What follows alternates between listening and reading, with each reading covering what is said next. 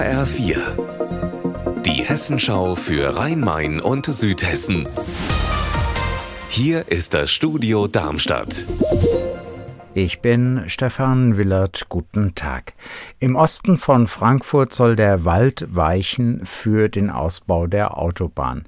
Die Autobahn 66 soll verlängert werden bis zum geplanten Riederwaldtunnel.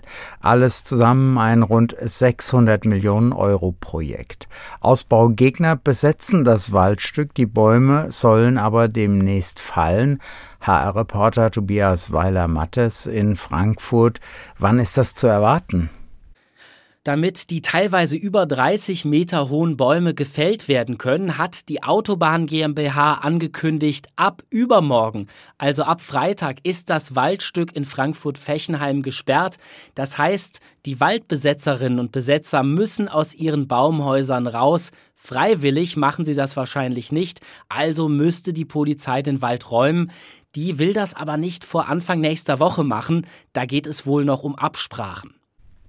Also die Waldrodung im Osten von Frankfurt könnte für kommende Woche anstehen. Es gibt ja heftige Kritik daran. Was bringen die Kritiker in dieser Situation jetzt vor? Der BUND in Frankfurt hat heute gefordert, die Bäume im Fechenheimer Wald nicht zu fällen. Der Wald sei nämlich der Lebensraum des Heldbockkäfers. Die zuständige Naturschutzbehörde hat aber grünes Licht gegeben, die Bäume zu fällen. Dem widerspricht der BUND, also da ist noch viel Protest zu erwarten. In einem Aufruf haben rund 250 Personen ihre Unterstützung für die Waldbesetzer angekündigt. Sie begründen den gewaltfreien Widerstand mit dem Klimaschutz als Rechtsgut, das verteidigt werden müsse. Der Autobahnbau auf Kosten des Waldes wird von den Behörden mit Gründen des überwiegenden öffentlichen Interesses begründet. Unser Wetter in Rhein-Main und Südhessen.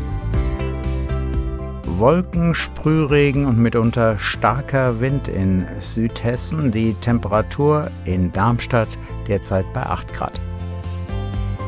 Für morgen ist ein Wechsel aus Sonne und Wolken für das Rhein-Main-Gebiet vorhergesagt. Ihr Wetter und alles, was bei Ihnen passiert, zuverlässig in der Hessenschau für Ihre Region und auf hessenschau.de.